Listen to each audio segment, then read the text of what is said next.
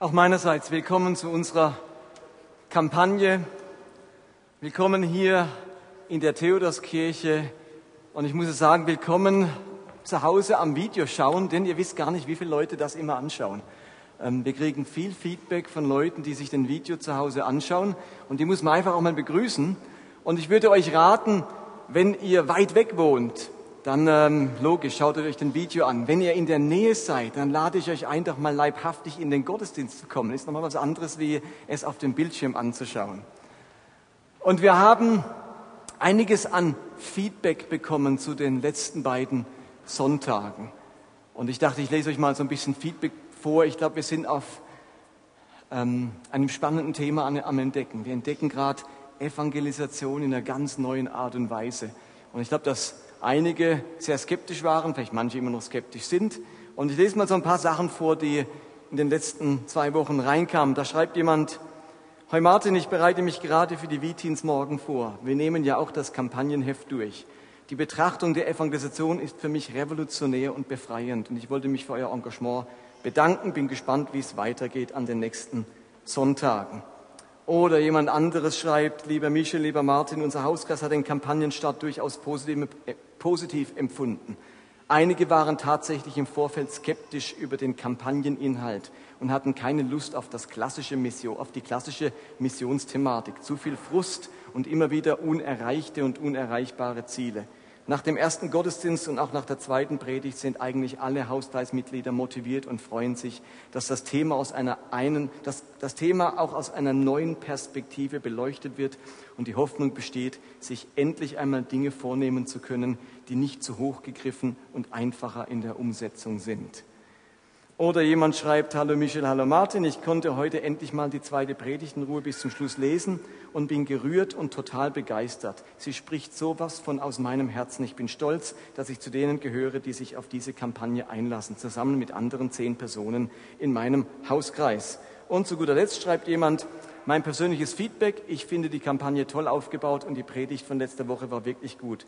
Der andere Blick auf das Verlorensein finde ich sehr spannend. Ich bin gespannt auf die Predigt am Sonntag und auf den nächsten Hauskreis. Das schreiben so ein paar unserer Kleingruppenleiter, die sich da vorbereiten mit ihren Kleingruppen. Und ich hoffe, dass es vielen so geht im Lauf dieser Kampagne, dass man überrascht wird und merkt, an das Thema Evangelisation, Mission kann man auch ganz anders dran gehen. Ich war am Wochenende mit äh, Michel und Joel und, und Daniel auf einer Vineyard-Konferenz in Speyer.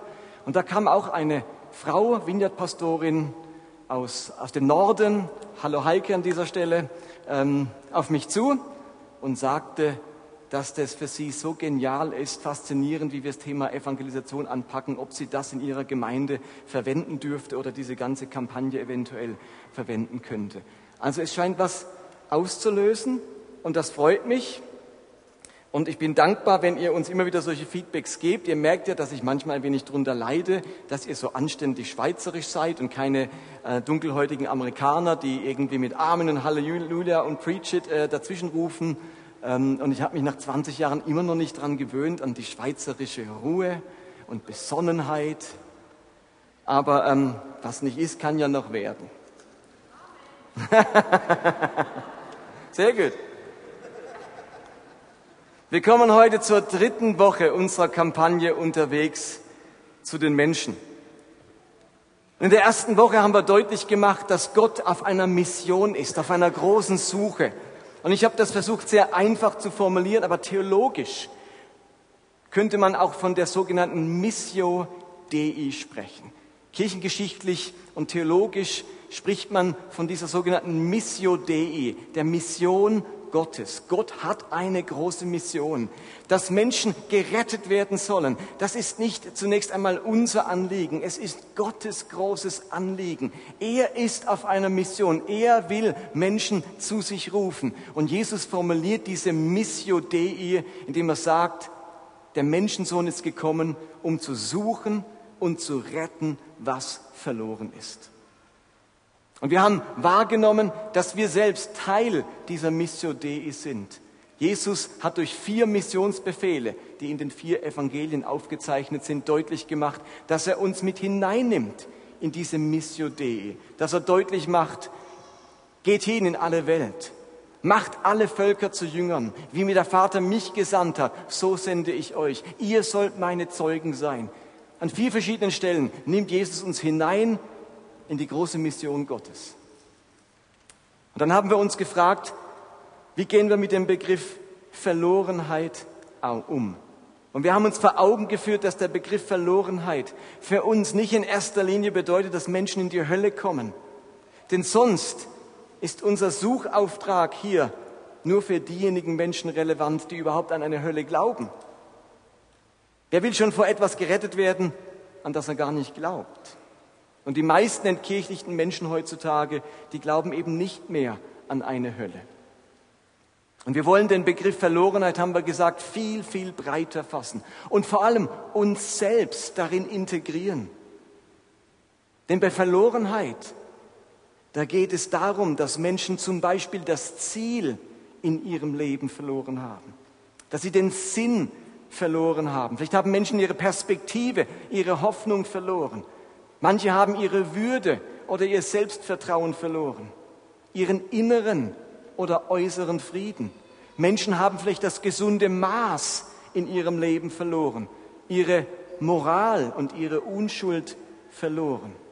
Und in all diesen Bereichen möchte Jesus Menschen retten, sie ihren Weg, ihren Sinn, ihre Würde, ihren Frieden, ihre Unschuld und so weiter wiederfinden lassen, indem sich eben diese Menschen ganz diesem Jesus anvertrauen und ihr Leben in seine Hand legen. Jesus vertrauen. Und es geht nicht nur um diese eine Verlorenheit, Menschen kommen in die Hölle, sondern um vielfältige Verlorenheit. In all diesen Bereichen möchte Jesus Menschen retten. Die Bibel, die redet von Glauben, wenn Menschen sich finden lassen. Und wir sind aufgefordert, Menschen zu diesem Glauben, zu dieser Hinwendung an Gott einzuladen. Und wir haben gesagt, dass wir eigentlich alle wie Pilger sind. Wir sind alle unterwegs. Wir sind alle noch nicht angekommen. Paulus kann sagen, ähm, ich jage dem Ziel nach, aber ich habe es noch nicht ergriffen. Nicht, dass ich schon vollkommen wäre.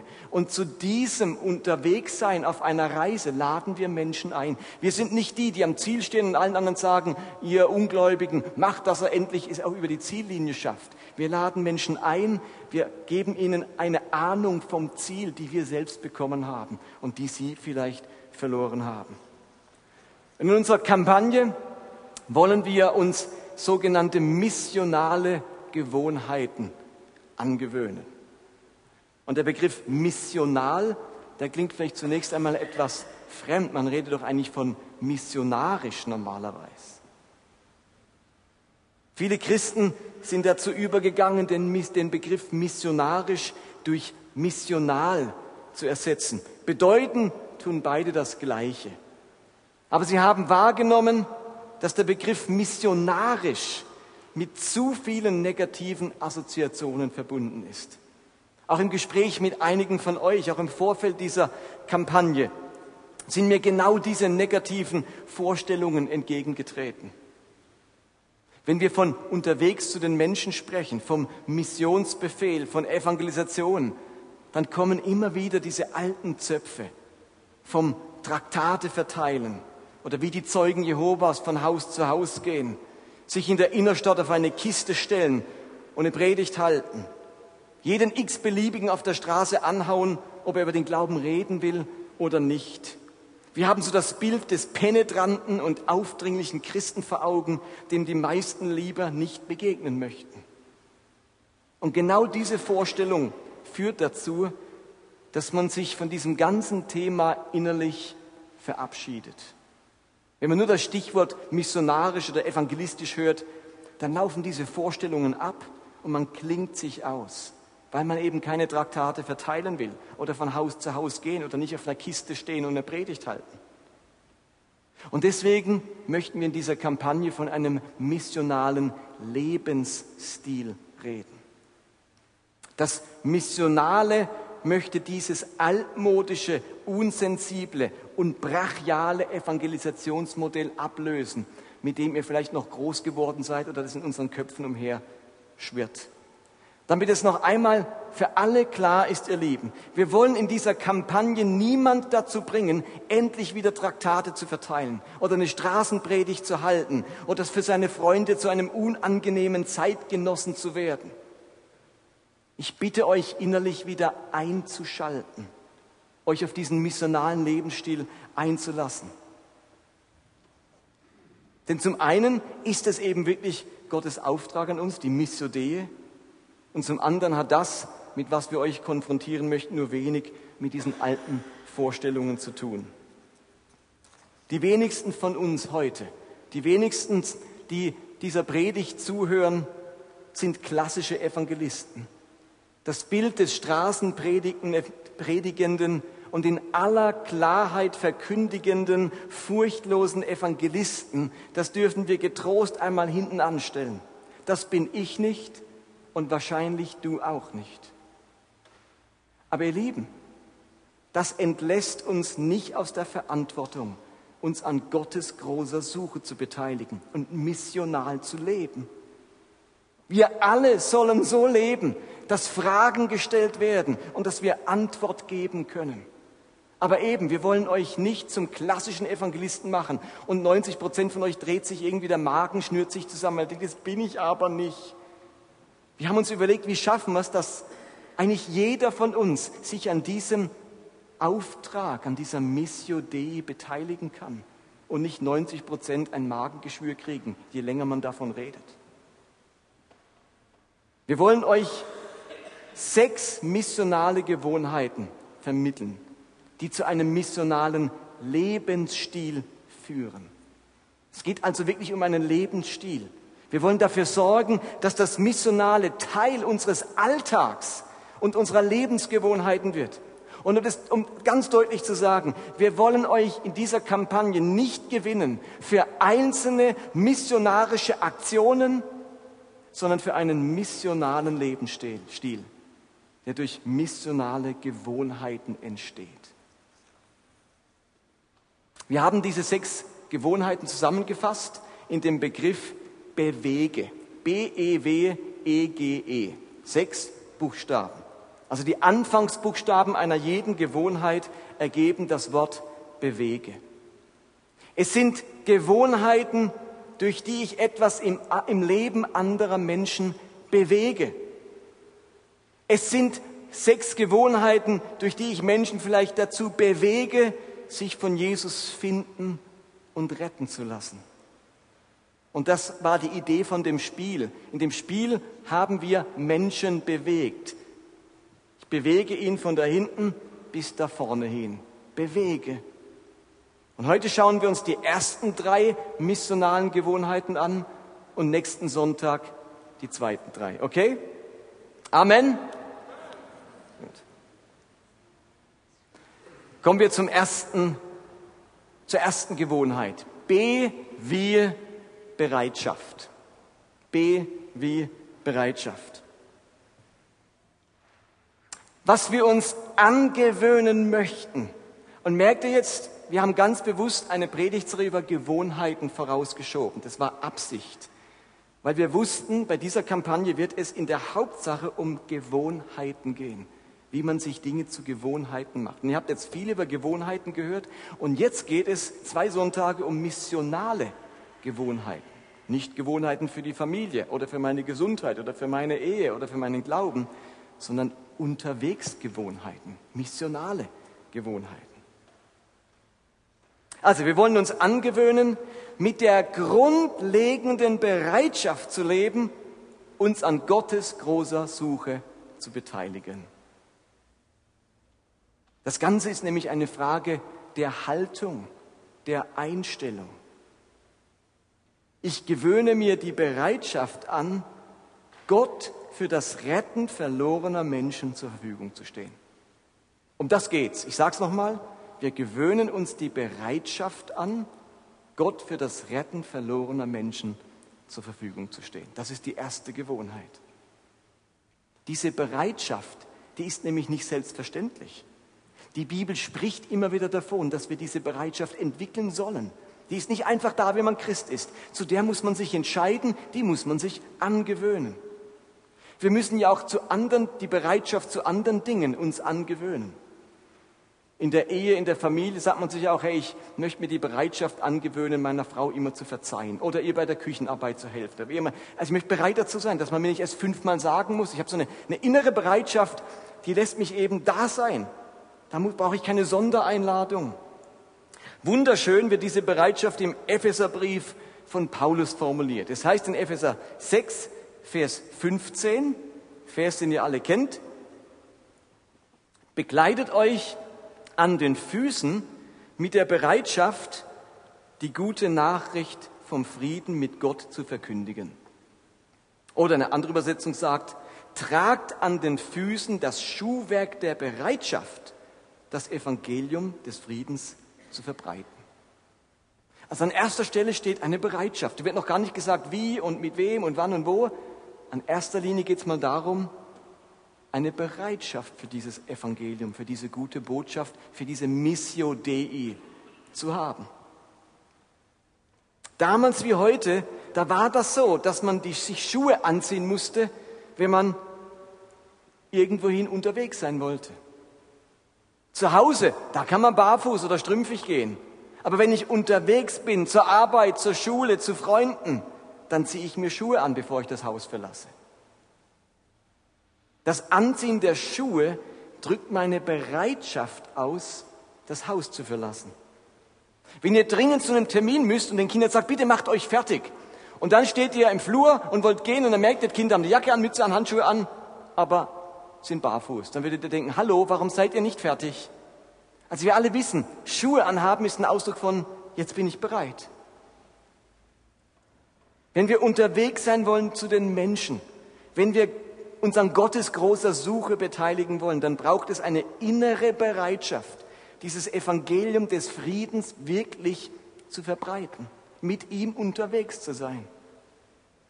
Da haben wir noch gar nichts gemacht. Alle anderen fünf Gewohnheiten sind praktisch, aber die ist jetzt erstmal innerlich. Aber die muss am Anfang stehen. Denn wenn wir diese Bereitschaft nicht haben, dann werden wir keine einzige praktische Tat vollziehen. Steht ihr das? Bereitschaft. Mit dieser Bereitschaft zu leben heißt, sich regelmäßig bewusst zu machen, dass ich wirklich ein Teil dieser Sache sein soll. Dass Gott mich wirklich gebrauchen will für den großen Missionsauftrag. Bereitschaft heißt, sich zuzutrauen, sich wirklich zuzutrauen, einen Menschen mit seiner Verlorenheit zu Jesus zu führen. Wir denken so schnell, dass das alle andere können, nur ich nicht. Traue ich mir zu, einen Menschen mit seiner speziellen Verlorenheit mit Jesus bekannt zu machen, dass Jesus ihn in diesem Bereich finden kann und sein Leben wiederherstellen. Traue ich mir das zu? Mit dieser Bereitschaft zu leben heißt, ich glaube, ich kann das.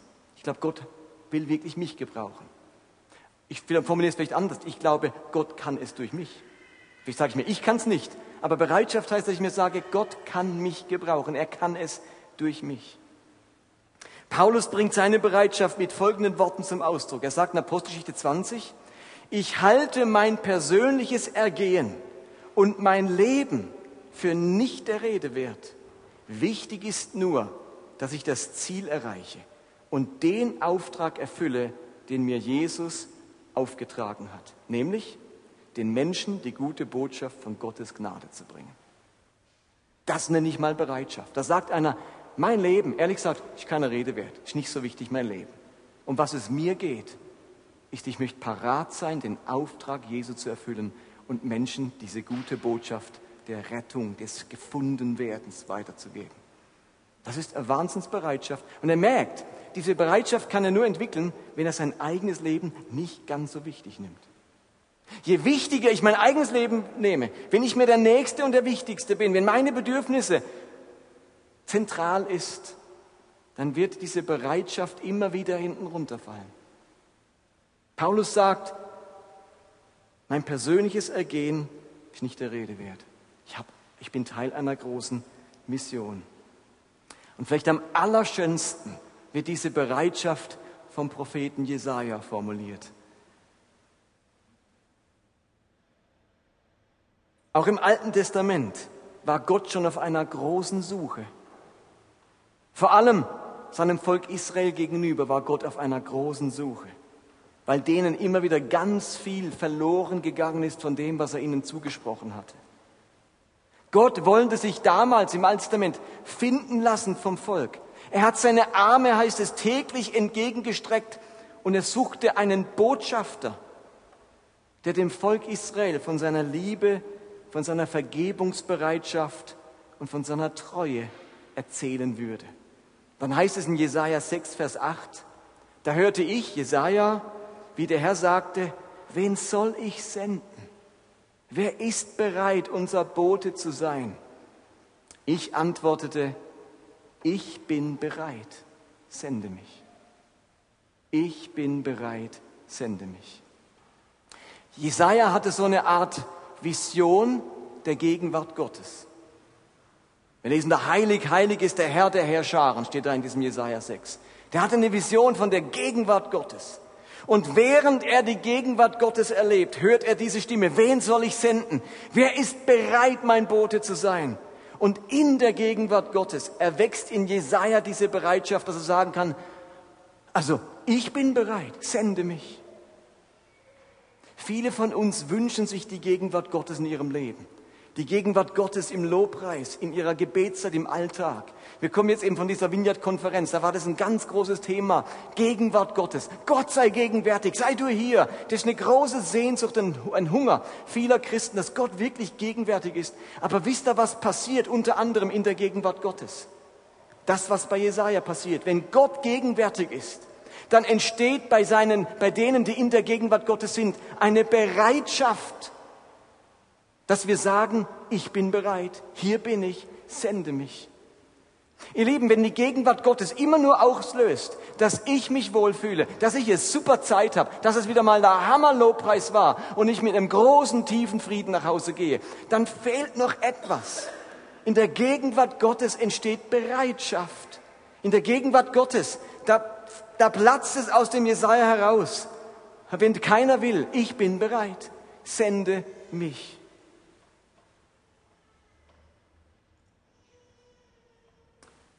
Wie wir das nun, oder wenn wir das praktisch machen, dann bedeutet unsere erste missionale Gewohnheit, jetzt mal ganz praktisch, wie könnt ihr euch das angewöhnen? Bereitschaft. Versucht doch jeden Morgen aufzustehen mit diesem inneren Satz, ich bin bereit, sende mich. Wie wäre es, wenn das unser tägliches Bekenntnis am Morgen wird? Ich wach auf, gehe in den Tag und sage übrigens Gott, ich bin bereit heute, sende mich. Gott, ich bin bereit für die Menschen, denen du mir über den Weg schickst, heute ein Bote zu sein, der sie bekannt macht mit deiner rettenden und liebenden Kraft. Vielleicht klebst du einen Zettel mit dem Wort Bereitschaft auf deinen Bartspiegel. Und wenn du morgens im Bad stehst, dann steht dort Bereitschaft. Vielleicht trägst du unser blaues Silikonarmband als Erinnerung an deine Bereitschaft. Oder vielleicht gewöhnst du dir an, diesen Vers aus Jesaja regelmäßig zu beten. Wenn du am Morgen oder am Abend noch ein Gebet sprichst, dann sag doch im Gebet und Gott einfach, dass du es weißt. Ich bin bereit, sende mich. Vielleicht suchst du dir einen Bereitschaftspartner, so eine Art Bereitschaftspolizei, der dir jeden Tag eine WhatsApp oder eine SMS mit dem Wort Bereitschaft schickt. Also die erste missionale Gewohnheit bedeutet, täglich mit der Bereitschaft zu leben, Gott als Bote zur Verfügung zu stehen.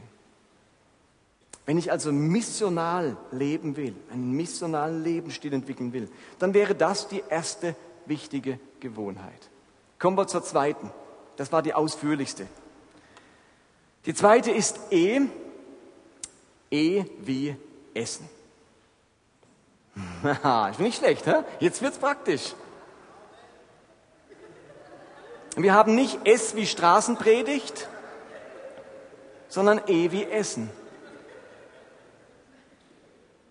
Ihr Lieben, in der frühen Christenheit spielte das gemeinsame Essen eine ganz wichtige Rolle.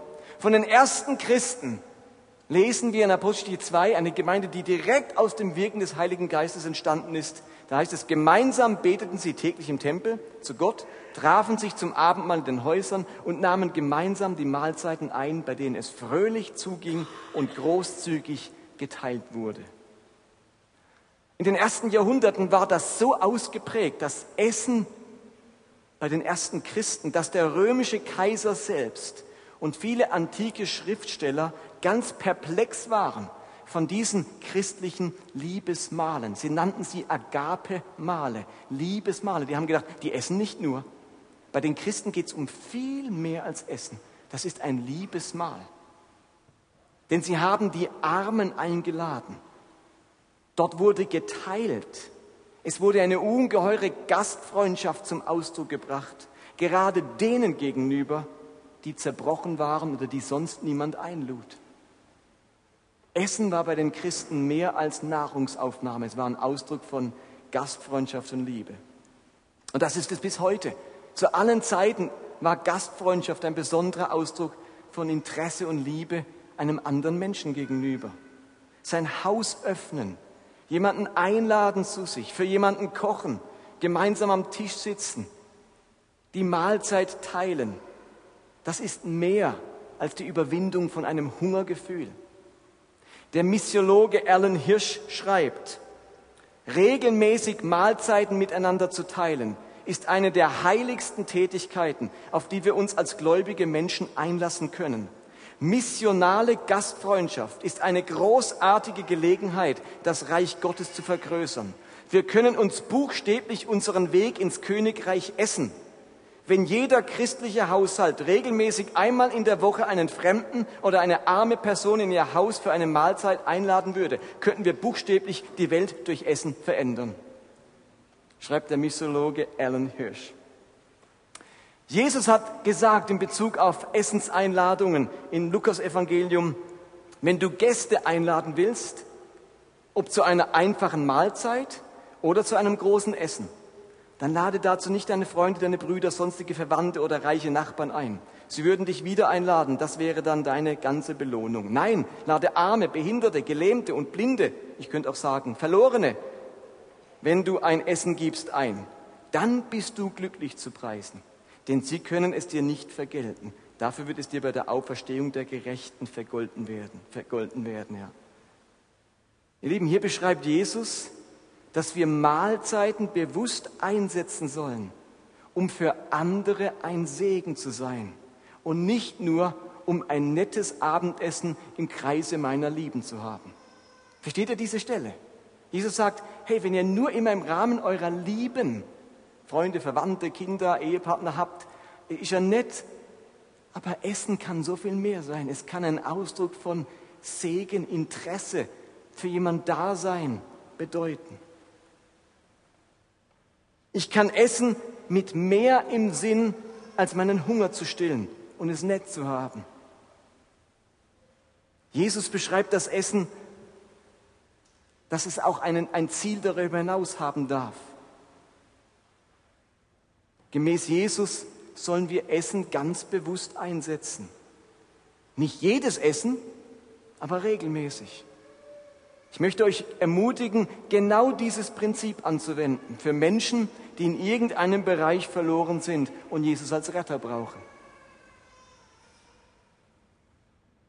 Jesus selbst hat es nämlich so gemacht, zum Beispiel bei Zachäus. Ist euch klar, bei welchem Anlass Zachäus seine Verlorenheit überwunden hat? Der war ein ziemlich verlorener Typ, der Zachäus. Der hatte ganz viel verloren. Er hatte seine Moral verloren, wurde zum Gauner, der den Leuten das Geld aus den Taschen zog als Zöllner. Er hatte seine Integrität verloren, seine Ehrlichkeit und den Respekt der Gesellschaft. All das hatte dieser Mann verloren. Jesus begegnet ihm, sieht ihn da oben auf dem Baum und sagt, Zachäus, komm runter, du musst jetzt mal eine Predigt hören. Nee, sagt er nicht. Komm runter, ich muss in dein Haus gehen und mit dir essen. Und Jesus wählt diesen, diese Gewohnheit des Essens. Zachäus muss ja sowieso essen. Er beteiligt sich an dem Essen. Und beim Essen geschieht etwas Göttliches. Ist doch faszinierend. Beim Essen, nicht bei einer Predigt in der Synagoge. Der hat nicht von Zachäus zehn Dämonen ausgetrieben. Da sagt Zachäus, hui, jetzt bin ich wieder bei mir. Der isst mit diesem Zachäus. Er sucht einen Verlorenen, einen, der nicht weiß, wie er irgendwie wieder auf einen geraden Weg kommen kann. Und am Ende von dem Essen sagt Zachäus, Herr, ich werde die Hälfte meines Vermögens an die Armen verteilen. Und wem ich am Zoll zu viel abgenommen habe, dem gebe ich es vierfach zurück. Da wurde einer gefunden beim Essen. Und Jesus erwidert, heute hat dieses Haus Rettung erfahren, denn der Menschensohn ist gekommen, um Verlorene zu suchen und zu retten. Und wie hat er es gemacht? Unter anderem durch Essen. Nicht nur durch Predigten, nicht nur durch Heilung oder sonst etwas. Er hat Verlorene gefunden bei einem Essen. Immer wieder hat Jesus die Form des gemeinsamen Essens gewählt, um bei Menschen etwas in Bewegung zu bringen. Bei Zöllnern, Schriftgelehrten, Pharisäern oder Prostituierten. Gemeinsam Essen hat nämlich besondere Eigenschaften. Man sitzt zusammen an einem Tisch, man ist sich nahe, es ist persönlich. Man hat Zeit zum Gespräch. Es entstehen interessante Konversationen. Man bringt beim Essen Interesse zum Ausdruck. Man hat Gelegenheit, den anderen wahrzunehmen. Ich habe mir seit vielen Jahren angewöhnt, mit meinen Menschen des Friedens regelmäßig essen zu gehen. Und so ungefähr einmal in der Woche gehe ich mit einem dieser Menschen in einem Restaurant essen, meistens Mittagessen. Und dann habe ich mir angewöhnt, nicht einfach nur gemeinsam den Hunger zu stillen, sondern diesen Moment, wo man nah am Tisch sitzt, wo man nichts anderes macht, wo der nicht nebenbei ein Telefonat hat und die Sekretärin reingesprungen kommt oder das Kind schreit, sondern wir sind jetzt hier, eins zu eins am Tisch. Dann habe ich mir angewöhnt, Fragen zu stellen. Nicht einfach nur, hey, wie geht's? Habe ich, glaube ich, schon mal gesagt, sondern ich frage, wie geht's deiner Seele? Wie geht's deinem, wie geht's dir da innen drin? Und dann entstehen spannende Unterhaltungen. Und am Ende von jedem Essen zücken wir die Agenda und machen gerade den nächsten Termin ab. In vier, in sechs Wochen sehen wir uns wieder. Denn wenn er das nicht macht, dann vergehen manchmal Monate, bis einem wieder in den Sinn kommt, oh, wir könnten ja mal wieder so abmachen. Wenn ich mich mit einem Menschen des Friedens zum Mittagessen treffe, ihr Lieben, dann sitzen dort zwei Verlorene am Tisch. Ich habe vielleicht gerade meine Gelassenheit verloren und der andere vielleicht seinen Sinn im Leben. Der Unterschied ist nur, dass ich herausgefunden habe, wer mich in meiner Verlorenheit finden, retten und ans Ziel bringen kann und dass ich mich diesem Retter anvertraut habe. Aber wir treffen uns auf Augenhöhe. Da ist nicht einer Opfer, Missionsopfer. Das ist auf Augenhöhe. Mit diesem Konzept von Verlorenheit dreht sich der Spieß rum, sonst war es immer von oben nach unten. Jetzt sind wir auf Augenhöhe. Was heißt das jetzt praktisch, diese Gewohnheit? Wie wäre es, wenn wir uns alle angewöhnen würden, einmal in der Woche mit einem Menschen des Friedens, einem verlorenen Menschen zu essen?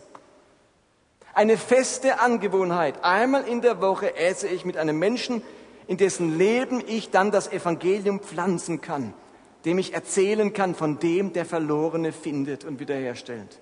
Habt ihr gewusst, dass wir sowieso 21 Mal in der Woche essen? Wir verlangen von euch keine neue Aktion, sondern das machst du sowieso 21 Mal. Drei Mahlzeiten, sieben Mal die Woche. Wie wäre es, wenn du eine davon nutzt, um mit jemandem zusammen zu essen? Versteht ihr, was da an dieser Gewohnheit so einfach ist? Wir machen es sowieso. Wir essen sowieso. Wenn ich sagen würde, eine Aktion, wo ihr extra in euren Terminen Termin, was finden müsst, oh, wann mache ich das, wann mache ich das? Aber wenn ihr sowieso essen geht, wenn ihr sowieso zu Hause esst und Jesus sagt, das kann eine Kleinigkeit sein, könnt ihr festspannen, oh, das kann was Großes sein. Vielleicht ist es ein Glas Rotwein mit Käse und vielleicht ist es ein Menü, das ihr kocht. Einmal in der Woche jemanden einladen zum Essen. Du machst nichts Neues, sondern du veränderst nur etwas, das du sowieso machst. Okay, hallo? Seid ihr noch da? So kommen wir zur dritten missionalen Gewohnheit. Und das ist W wie Werke. Bei dieser missionalen Gewohnheit geht es um nichts anderes, als ein Segen für andere Menschen zu sein. Wir machen es uns zur Angewohnheit, andere Menschen zu segnen auf ganz unterschiedliche Arten. In unserer Vineyard-Terminologie sagen wir unterwegs zu den Menschen mit Werken. Worten, Werken, Wundern, mit Werken unterwegs sein. Ihr Lieben, wir alle wissen, dass niemand einen weiteren Schwätzer in seinem Leben braucht.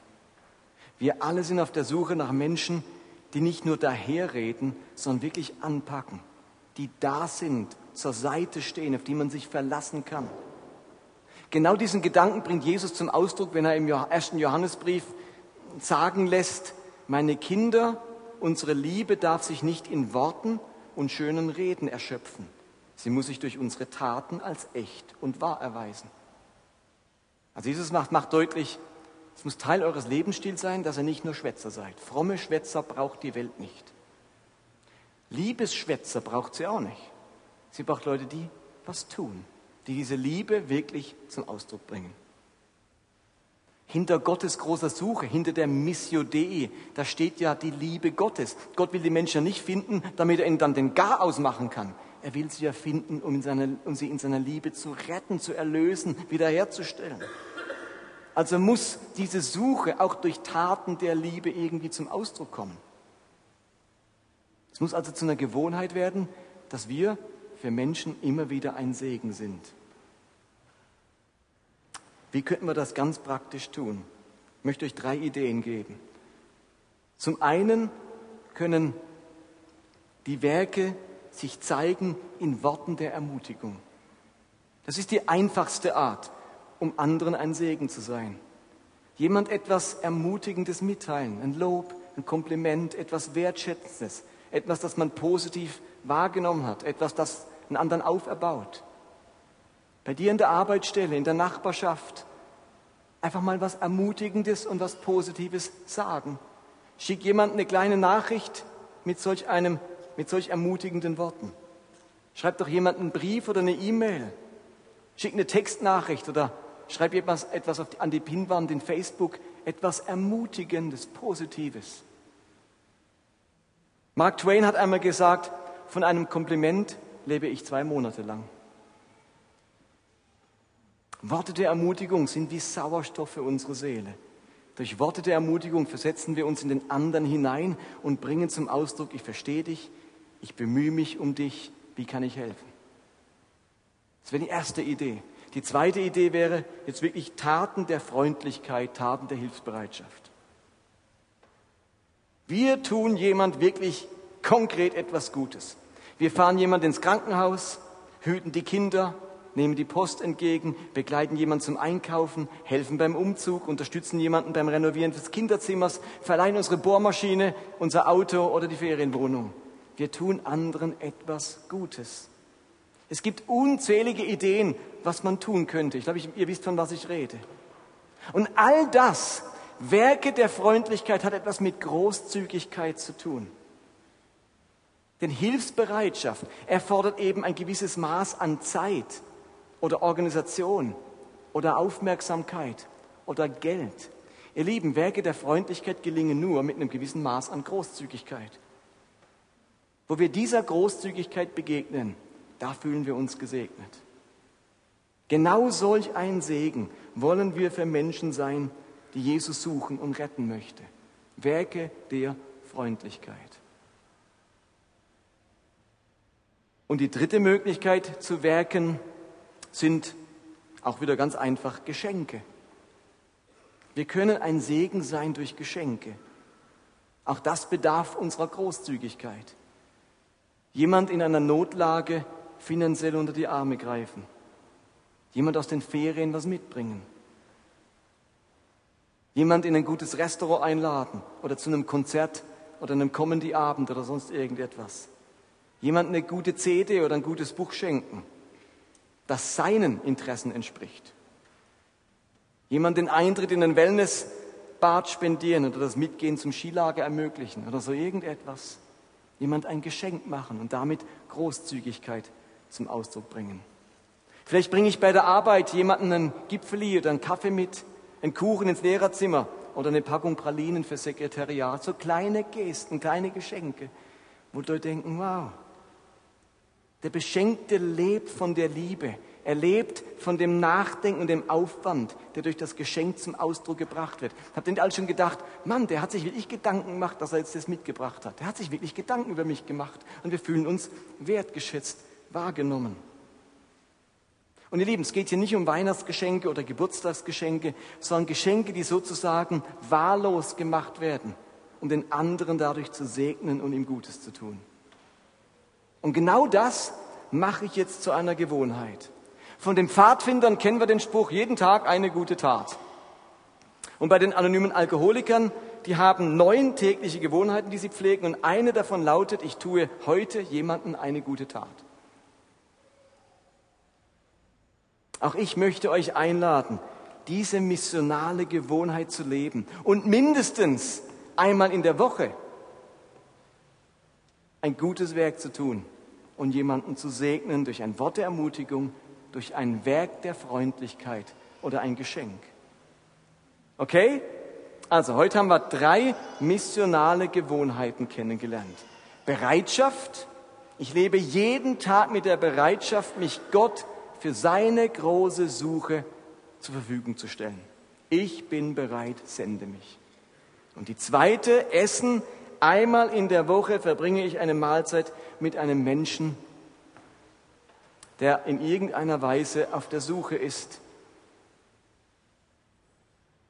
Und drittens, durch Werke. Ich möchte jede Woche mindestens für eine Person, die noch nicht gläubig ist, ganz konkret ein Segen sein. Wenn wir uns diese drei Dinge angewöhnen, dann wird automatisch ein missionaler Lebensstil entstehen. Und dann müssen wir uns nicht ein paar Mal im Jahr zu missionarischen Aktionen aufraffen, die uns dann total schwer fallen und irgendwie unnatürlich sind für uns, sondern wir leben Tag für Tag mit einem missionalen Lebensstil und sind allzeit bereit, Gott als Boten zur Verfügung zu stehen. Und dann wird nicht nach dem ersten Geschenk und nach dem ersten Essen eine Erweckung ausbrechen, aber wir werden eine Spur des Segens hinterlassen. Wir werden säen und begießen und dann werden wir auch ernten. Aber ohne missionale Gewohnheiten sehen wir so gut wie gar nicht und begießen wir so gut wie gar nicht. Es braucht Geduld. Es braucht Zeit. Jesus vergleicht Evangelisation mit Sehen, Begießen und Ernten. Nicht mit einem Zaubertrick, schwupp und, und es passiert. Aber dieses Sehen und Begießen, das mache ich durch missionale Gewohnheiten. Und wenn wir spätestens heute damit beginnen, dann werden wir in absehbarer Zukunft miteinander ernten können. Dann sehen wir vielleicht schon am Ende des Jahres die ersten Erfolge. Vielleicht sogar schon früher.